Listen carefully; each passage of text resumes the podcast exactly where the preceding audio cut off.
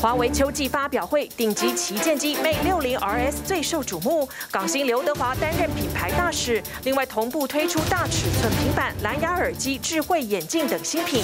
中日韩外交高官齐聚首尔，预计年底重启睽违四年的三国领袖峰会，缓解北京对日韩靠拢美国的忧虑。而美国第二次在白宫举行太平洋岛国峰会，力阻中国入侵美国后院。乌克兰突袭俄国黑海舰队总部，表示造成三十四名俄军死亡，包含黑海舰队司令。俄罗斯还以颜色，大举轰炸乌南港城奥德萨。外传美国将提供长城飞弹、陆军战术飞弹系统给乌军。流行音乐天后泰勒斯风靡全球，比利时大学开设泰勒斯文学课，歌词常引用经典文学，或包括女性主义、反英雄主义等，要让文学更亲民，与生活产生连结。美国佛州第一条高铁开通，往返迈阿密和奥兰多，总长三百七十八公里，车程三点五小时，时速约两百公里，但遭抱怨又慢又贵。观众晚安，欢迎起来 Focus 全球新闻。头条我们看的是华为再推秋季的新机上市，而这次的发表会引人瞩目的是它的代言人，我们的画面应该是华为哈。代言人港星刘德华，刘德华出席发表会，也为顶级的旗舰机 Mate 60 RS 拍广告。不过呢，现场没有秀出新机实体。外界认为，华为的发布会刻意避谈手机的新品，他不谈它所搭载的晶片，也没有谈它的规格，因为就像他前面先发表了 Mate 60 Pro 一样，当他发表了以后，那么对于美国要采取的制裁，怀疑它里面。可能有其他的晶片来源，谈得越多，引起的要制裁的反弹会越大。所以在这个新机发表会上呢，除了刘德华引人瞩目之外，另外呢，发表的主轴放在平板电脑、智慧电视这些华为产品，而且华为特别选择副董事长孟晚舟从加拿大获释返回中国两周年。孟晚舟在发表会上并没有现身。大家好。我是刘德华，黑色高领配上深蓝色西装，港星刘德华惊喜现身华为二十五号在深圳举行的秋季新品发布会。无论像华为这样的公司，还有我钦佩的这些非凡大师，我们都讲述同一个故事，不是天生非凡，而是。敢于非凡，强调非凡，因为刘德华这回角色是担任华为 Mate 60 RS 非凡大师、品牌大使，要做。就做到极致。发布会上也播放刘德华为 Mate 60 RS 拍摄的广告，但作为 Mate 系列顶级旗舰新机，手机只出现在广告里，现场并未秀出实体。至于规格、搭载的晶片等，华为方面只字未提。而面对先前无预警开卖的 Mate 60 Pro，仅简单带过，表示正加紧生产中。Experts who took apart the phone found one domestically produced advanced chip and two South Korean chips. Now, the South Korean company Hynix told CNN they have no idea how their products got into the Huawei phone because they have long severed business ties with the company. 由于外界对于华为 Mate 60 Pro 晶片技术来源讨论不休，美国商务部也声明正在调查此事。因此，这次发布会被外界认为华为是刻意。 避谈新机，怕说的越多，成为制裁把柄。发布会主轴放在其他新品上。这就是新一代的华为 MatePad Pro 啊，十三点二，非常轻薄，是全世界最轻最薄的大屏啊。呃，平板号称最轻薄的平板电脑，有最强的 WiFi 讯号，可以在一小时充饱电，充电速度相较苹果同类型产品快两小时。另外，也拥有华为最新的近距离无线连接技术，星闪。它广泛的应用在我们的智能制造、智能汽车、智能家居以及智能终端以及 IoT 这些广泛的这个领域使用，将会带来这个近距离无线通信技术。一个新的提升和大的提升，新闪比现有蓝牙更具优势，可以连接多个设备，传输速度和抗干扰能力都有很大提升。发布会上新品还包括搭载全新智慧荧幕晶片鸿鹄九百的全球首款隔空触控电视，搭载麒麟 A 二晶片的耳机、智慧手表以及智慧眼镜等，并透露首款电动轿车十一月底发布。我们在智慧出行这个场景。我们呃，在鸿蒙智能座舱和高阶智能驾驶这个两个领域啊，真正已经做到了。你们说的，喊的遥遥领先。整场发布会，华为塑造一股王者归来气势。选定举行的时间是华为副董事长孟晚舟从加拿大获释返回大陆两周年。即便孟晚舟没现身，但关注度不减，连同大陆官媒新华社在内一百四十家媒体直播，不时就能听到底下观众喊出“遥遥领先”。抱持爱国心，力挺华为。原本市场预计会打压对手苹果 iPhone 十五在大陆的销售情况，但并非如此。十五号，大陆的苹果官网开卖随即当机，部分网购平台更爆出一分钟售罄的捷报。因为我用苹果很多年，我基本上每一年我都会换。主要是我买苹果都是看颜色，主要是喜欢的颜色我就买。今年上半年，苹果在大陆高阶手机市场仍占有绝对优势，市占率高达百分。百分之六十七，华为市占率则为百分之十五点六。现在相继推出新机，代表美中两方的手机战火热比拼。T B B S 新闻综合报道。好，来看美国有高铁了。美国第一列民营高速铁路二十二号在佛罗里达州通车，它最高时速两百公里，从奥兰多飞速飞奔到迈阿密。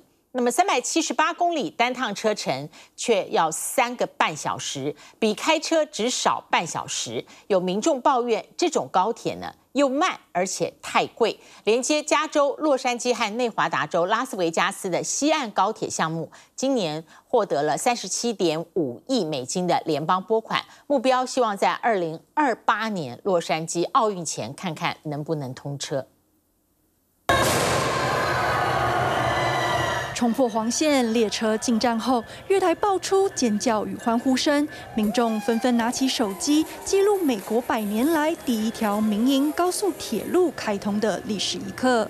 The latest extension of Florida's Brightline is now open, linking Orlando International Airport to West Palm Beach in two hours, then onto existing service in Miami. 早在二零一八年开通的迈阿密到西棕榈滩路线，现在终于延伸到奥兰多，而且最高时速可达两百公里。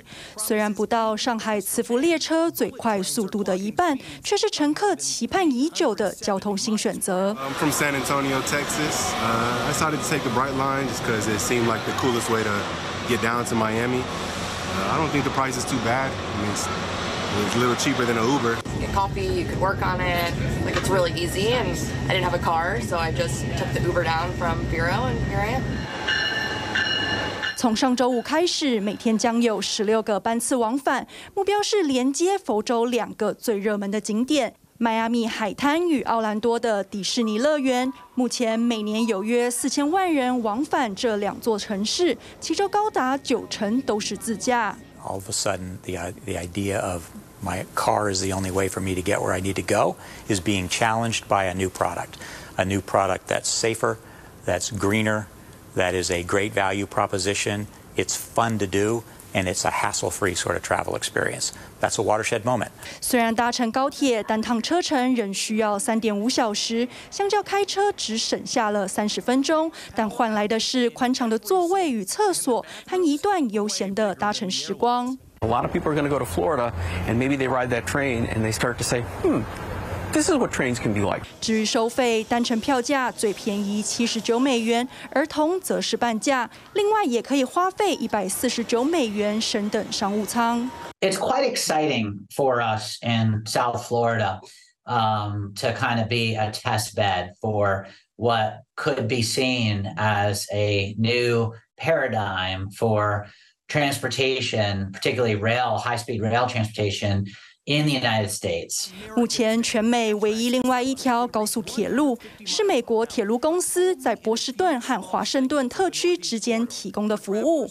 因此，佛州这条民营铁路若能不亏损，也有望为其他城市的高铁奠定基础。Brightline West would run along Interstate 15 in California from Los Angeles to Las Vegas, cutting drive time in half. We internally talk about this as version 1.0. Brightline West will be the first true high-speed rail system built in America ever. 美国西岸的高铁项目在今年获得三十七点五亿美元联邦资金，希望在二零二八年洛杉矶奥运前通车。不过，随着成本飙升，距离完成日挑战重重。This gives high-speed rail a bad look. This, Mr. Secretary, is a useless project.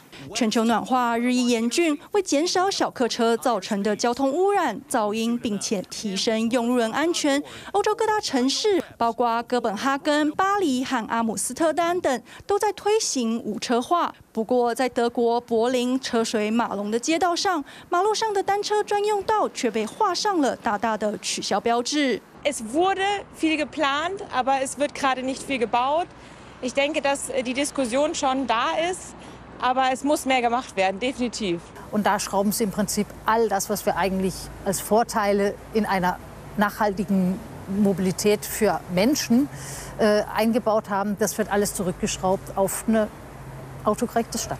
去年二月，柏林议会选举，基督教民主党靠着把马路回归给汽车使用的主张，夺回二十多年来首次执政权。因此，单车专用项目不是被延后，就是取消。过去一些禁止汽车通行的空间也重新开放，让德国首都距离无车化越来越遥远。TVB 新闻综合报道。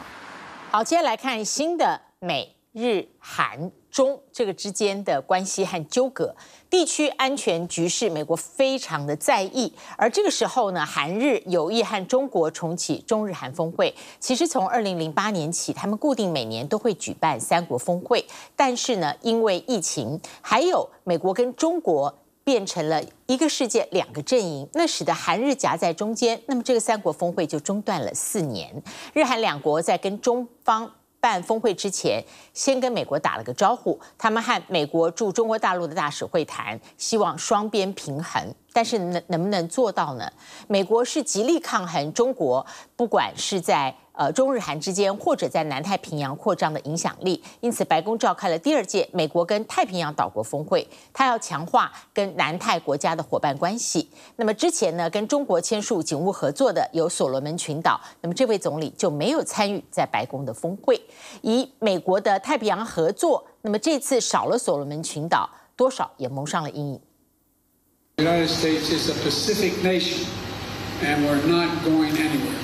为了拉近与太平洋的距离，拜登周一在白宫亲自接待十八名太平洋岛国领袖，并且主持为期两天的第二届美国与太平洋岛国论坛峰会。We hear your warnings of a rising sea that would pose an existential threat to your nations. We're increasing our climate assistance, including more than $20 million for new investments to prepare for climate and natural hazards. 拜登重申要加强与太平洋岛国伙伴关系，并且宣布一系列强化关系的新举措，包括在太平洋国家最关注的气候变迁议题上增加投资，同时向国会争取四千万美元的经费用来加强岛国基础建设，还把赴美学术交流的太平洋岛国学生人数增加一倍。除此之外，还有这个。常住人口加总不到两万人的太平洋岛国纽埃与库克群岛，在这次峰会上正式与美国建立外交关系。We have been looking forward for this day since the announcement was made by the U.S. last year. And as we celebrate this milestone, we do so with a deep sense of pride in our national identity. 除了与太平洋国家加深外交联系，美方还宣布今年将首度派出美国海岸防卫队的舰艇，专责与南太岛国合作，并且提供训练。同时，美方还计划与澳洲、日本、印度等四方安全对话伙伴，共同投资一千一百万美元，把尖端海域感知技术引入南太平洋，进一步确保印太区域的安全与开放。One of the great opportunities for security, prosperity, and dignity for all our people, no matter where they live. 尽管拜登在峰会上一个字都没有提到中国，却疑似借着第二次世界大战期间美国为了应对日本军国主义扩张，从南太平洋展开的反攻，来暗喻当前华府和北京之间正处在另一种激烈竞争状态。My friends, that's why our nations come together here today. That's why they came together in World War II and why we are today. 外界普遍认为，美方致力加强与太平洋岛国的战略合作，目的就是为了应对中国在当地持续扩张的影响力。而去年与北京当局签署警务合作协议，引发区域不安的所罗门群岛总理索加瓦雷，上周在纽约参与联合国大会后直接返国，成为这场峰会上少数缺席的南太岛国领袖。这明显不给拜登面子的做法，让美方对北京当局的影响力加倍警惕。至于万纳杜，则因为国内政局不稳，新上任的亲中总理遭遇不信任投票挑战，因此缺席这次峰会。与南太平洋隔赤道相对的东北亚，南韩和日本在区域稳定考量下，有意与中国重启因为疫情以及关系恶化而中断四年的中日韩三国峰会。I ask the some leaders here to work closely together to make summit possible within this year. I hope the some leaders will do their very best to make this happen. 作为东道主的南韩，周二展开三国外交官员会议，就重启三国领袖峰会展开磋商。南韩方面透露，峰会的目的是希望能够与北京当局保持稳定的安全关系，并且共同应对北韩的核武扩张威胁。因此，尽管日本核处理水排海议题导致中日关系紧张，但三方都没有传出任何反对意见。再加上中国大陆国家主席习近平上周在杭州与到访的南韩总理会面时，曾经主动提出访问南韩的意愿，进一步增加三国峰会在今年十二月十八日以后于首尔召开的可能性。中方重视中日韩合作，积极支持韩国担任三国合作的主席国。但稳定中国的同时，日韩两国也与盟友美国保持紧密联系。在中日韩官员开会前一天，美日韩三国驻中国大使率先展开会晤。此外，日本新上任的防卫大臣也计划下个月初展开任内首趟外访，选定的地点就是美国。两国防长将展开会谈，彰显在当前中美竞争大格局下，亲美稳中的基调。TBS 新闻综合报道。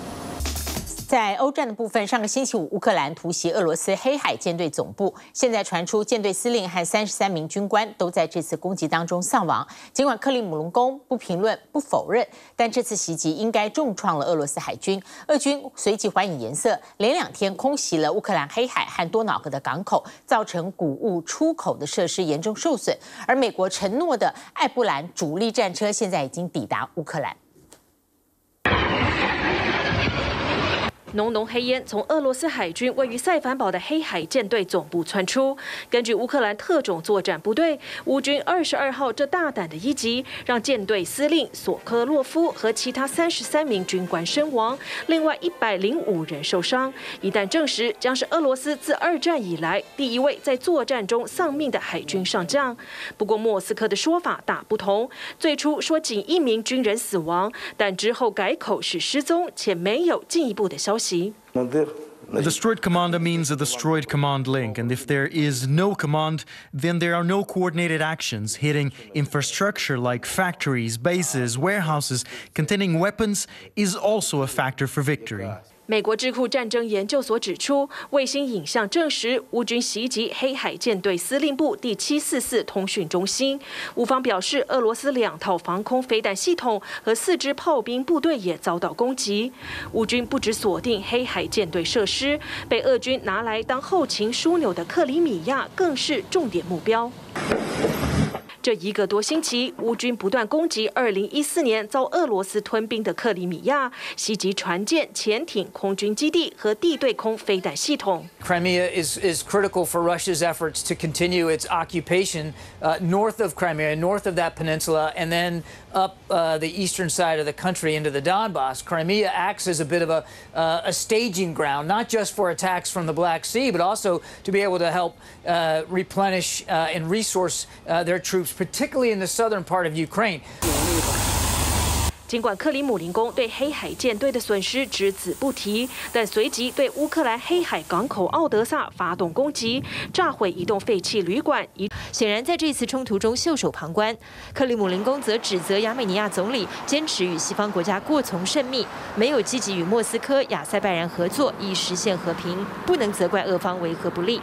亚美尼亚总理被各方骂爆，国内民众还要他下台。Հայաստանի Հանրապետությունը իր դաշնակցային պարտավորություններից երբեք չի հրաժարվել եւ իր դաշնակիցներին երբեք չի դավաճանել։ Բայց իրադարձությունների վերլուծությունը ցույց է տալիս, որ անվտանգության այն համագարքերը եւ այն դաշնակիցները, որոնց վրա երկար տարիներ մենք հույս ենք դրել, 美国方面只表示会满足纳卡地区人民人道主义的各项需求，但对亚美尼亚来说，飞地丢了就是丢了。帕辛扬声称多年依赖俄罗斯维和已证明毫无用处，考虑要加入国际刑事法院罗马规约，看似是要诉求亚塞拜然所犯的战争罪。但国际刑事法院正在通缉普京，这声明等于正式跟昔日老大哥翻脸。不过，在纳卡地区的小镇寇贾利，屈辱的和谈会议桌上，除了亚塞拜然与纳卡区相关人员外，俄罗斯维和部队代表仍然占一席之地。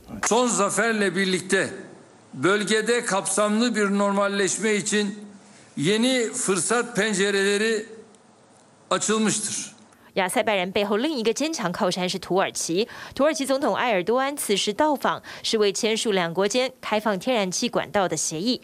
对俄罗斯与土耳其来说，亚塞拜然的经济合作与地理位置枢纽都值得珍惜。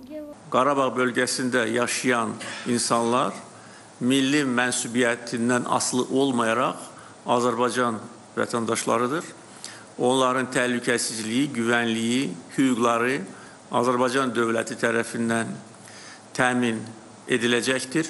但真相却让人心碎。逃出来的纳卡区居民表示，连不幸罹难亲人的遗体都不准带走。亚塞拜然军方残酷的做法让他们无法信任。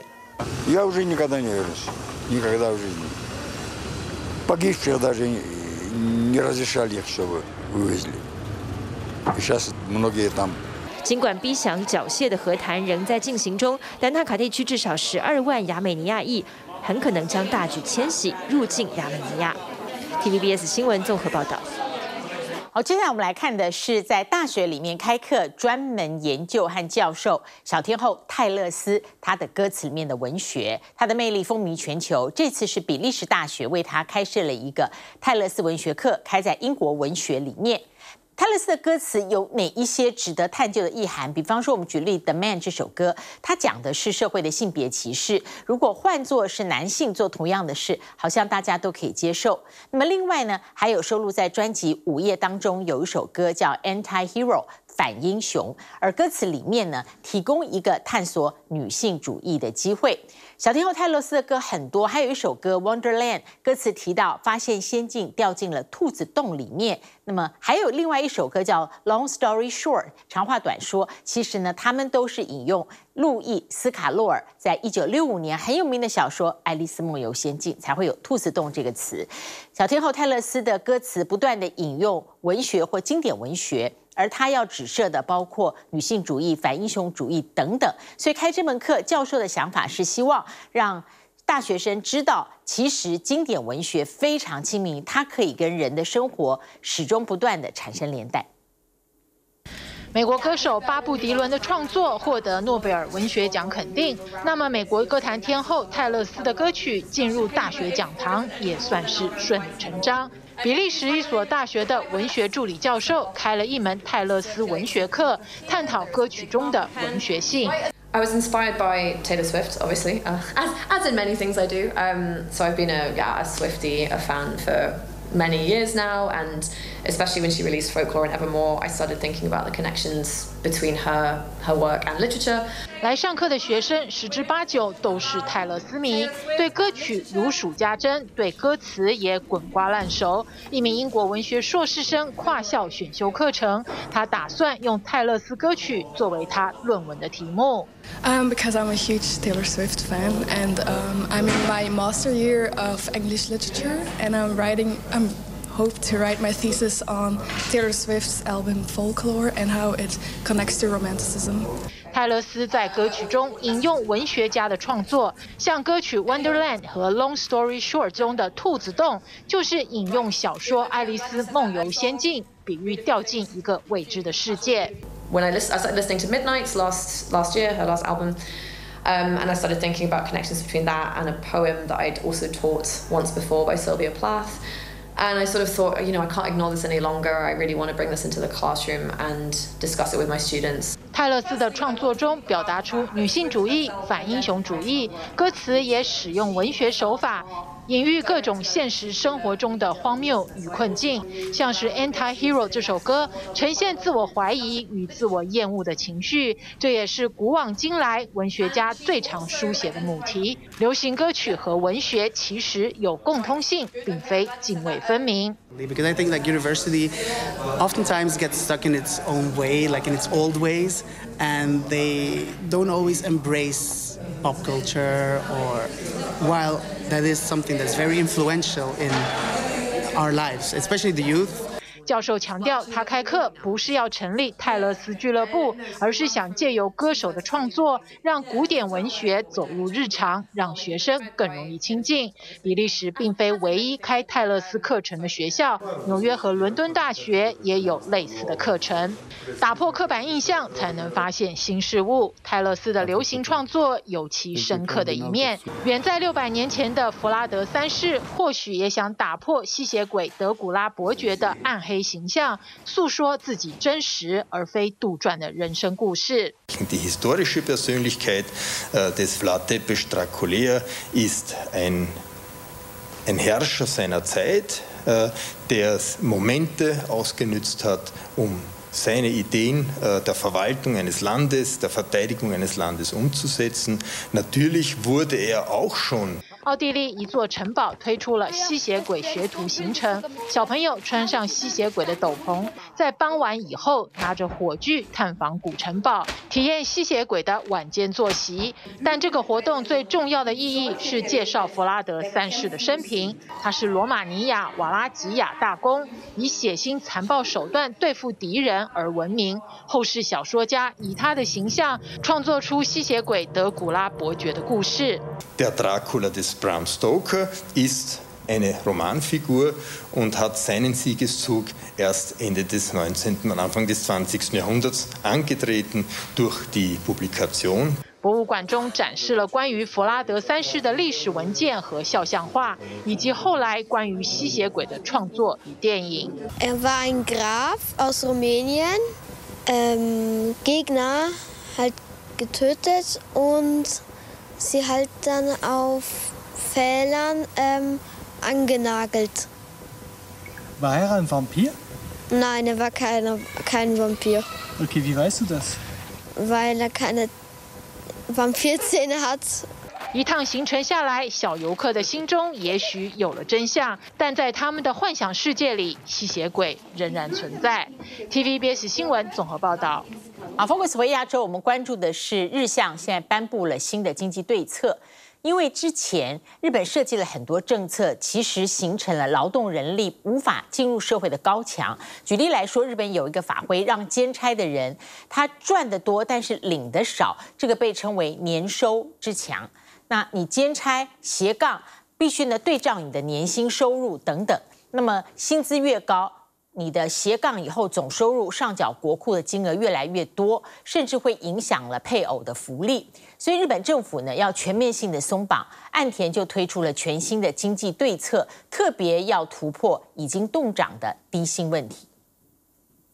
你的工作可以为你带来多少年收入呢？年收入当然是多多益善，对吗？但是在日本，有一群人想多赚钱，却又不敢。がっつりやるんなら扶养抜けてやるしかないかな。もうちょっと上に上げて年収のはい。パートはみんな思ってると思います。これ以上ダメって言われるとなんかこれ以上顽张れないんだってちょっとやる気も落ちちゃうのかなと思うので私もなんかいっぱい働けるなら働きたいなと。大环境不景气，家庭主妇往往得要打个零工贴补家用。但是日本一项矛盾的法规，让兼职人员刻意维持低年收。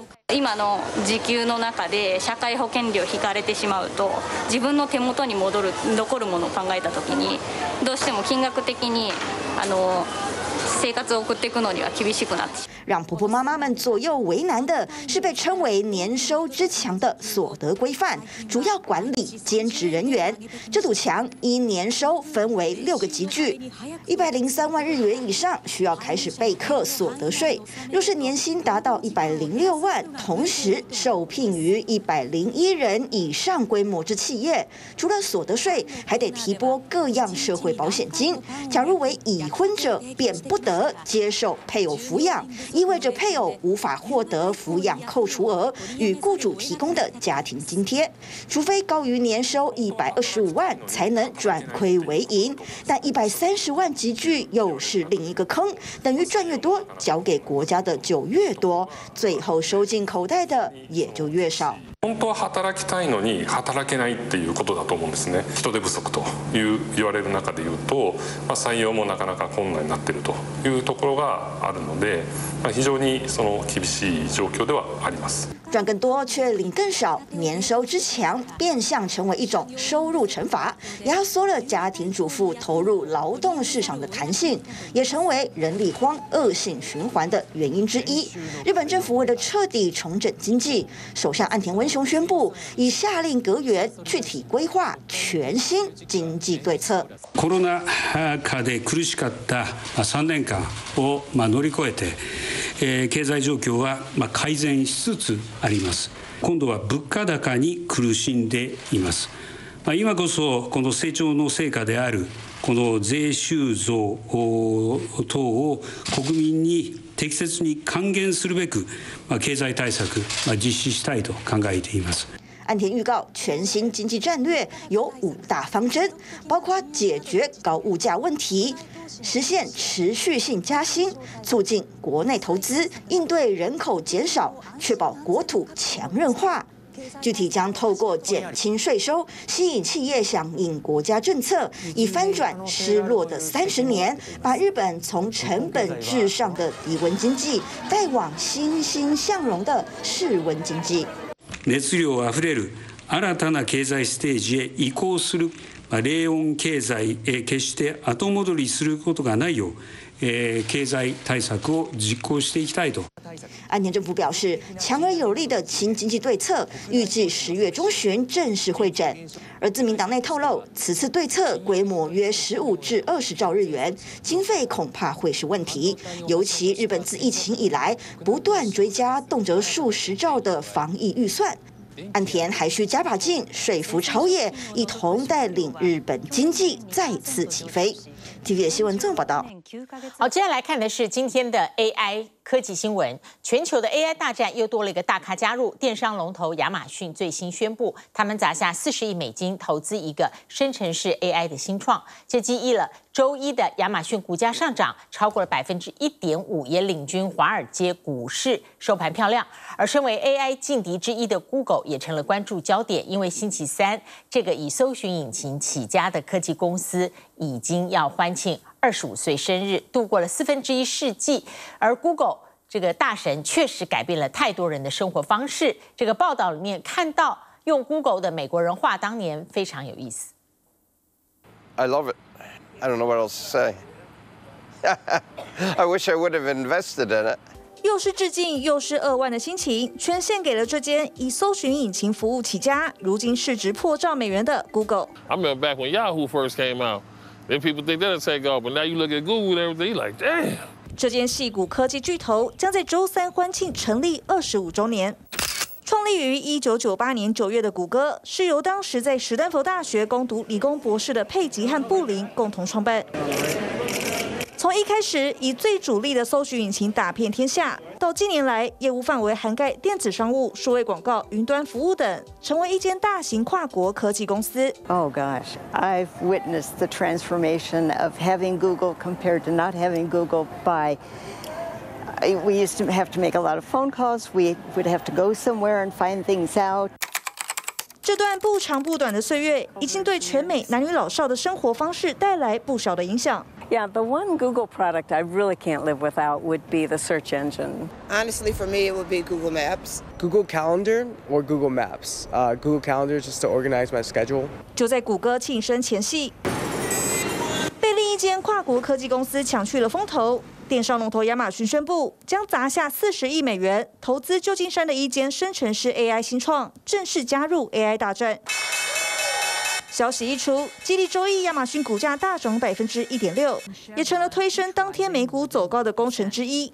而下一步就要面对多个劲敌环伺，除了谷歌，还有微软。Rapid innovation is going to come. In fact, a race starts today. 自二零一九年以来，微软已经砸下约一百一十亿美元投资这间开发出 ChatGPT 的 OpenAI。而这款在全球掀起热潮的聊天机器人，更在最近新增一项对话功能，可听人话并且回应。对微软来说的另一桩好消息，则是耗时一年半买下游戏大厂动视暴雪的六百九十亿美元收购案，有望排除最后一道监管阻碍。I mean, this is going to be the biggest deal in the gaming space ever, and there will have been huge pressure on the CMA to get this done, particularly because other regulators have have given the go ahead. 就在上星期，英国相关单位松口，将接受微软提出的最新让步，渴望让这笔史上最大的游戏收购案在十月中过关。One of the potential challenges that they'll, you know, they'll need to, to look out for um, is the way that Microsoft chooses to handle um, the release of, of new um, of new games. 各项产品更新快速升级，不只深入民间企业各个领域。 科技的纽约市市长亚当斯也抢着用，最新雇用了这台名叫 K5 的机器人。We're taking existing technology, uh, uh, cameras, uh, being able to communicate with people, and we're placing it on wheels. 当局准备派 K5 到时报广场地铁站巡逻，值午夜到清晨六点的大夜班，并借用它三百六十度的视野，协助纽约市警方打击犯罪。It has this button where if you push it, you can call for help. 不过 K5 目前只会录影，没有语音，也没有脸部辨识功能。当局将用未来两个月的时间来评估它的表现。If it's damaged, they're going to pay for it. 因为这台机器人并非纽约市警局的财产，而是以租借的方式使用，因此不但会将它远离铁轨旁，还会加派一名人类远警在旁。That it'll catch more of the dangers we see in the city every day. Maybe more people will be willing to take public transportation if they don't feel so scared all the time. 同样借用科技的力量，美国陆军选择和约翰霍普金斯大学的物理实验室携手，共同打造出自己的机器人。So here's Spot, the four-legged robot. So there are sensors all around it. It also has a manipulator to grab things. Spot 将用来协助在战区、灾区等第一线救护人员的作业。Spot, go find another casualty. 除了能快速配送医药装备，还能透过身上配备的感测器和摄影机评估患者的状况，再及时将资讯传送给医护人员。TVB 新闻综合报道。好，来看美国的边境危机出现了下一波。CNN 直击有一支移民大军一路北上，他来到了哥伦比亚跟巴拿马交界，然后往美国边境前进，一路唱着委内瑞拉国歌，互相壮胆。这个移民大军还出现了想追寻美国梦的中国人。凌晨四点，天还没亮，传来一阵歌声。千人合唱委内瑞拉国歌，全身上下大包小包，装备齐全，用歌声互相打气。对这群移民来说，哥伦比亚和巴拿马交界是美国梦的起点。天一亮，开始赶路。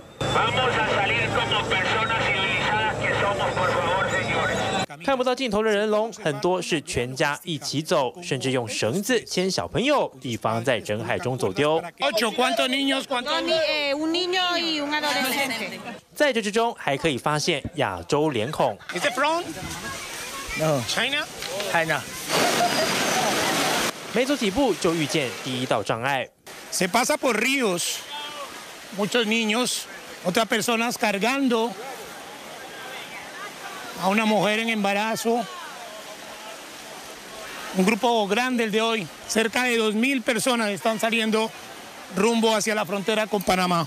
但这条河只是路上最轻松的阻碍，要在达连隘口丛林里走四到七天才会到巴拿马边境。一路上地形险峻，还可能遭遇抢劫。Well, she said in, when they went through the Darien Gap, she said at least seven people that they saw who had died, including somebody, a child around eight years old. 就算抵达巴拿马，还有至少五个国家得跨越才能看到美国。移民大军一路北上，美国边境危机恐怕没有止境。TVBS 新闻综合报道。谢谢您跟我们一起 focus 今天的全球新闻祝您平安我们下次同一时间再会。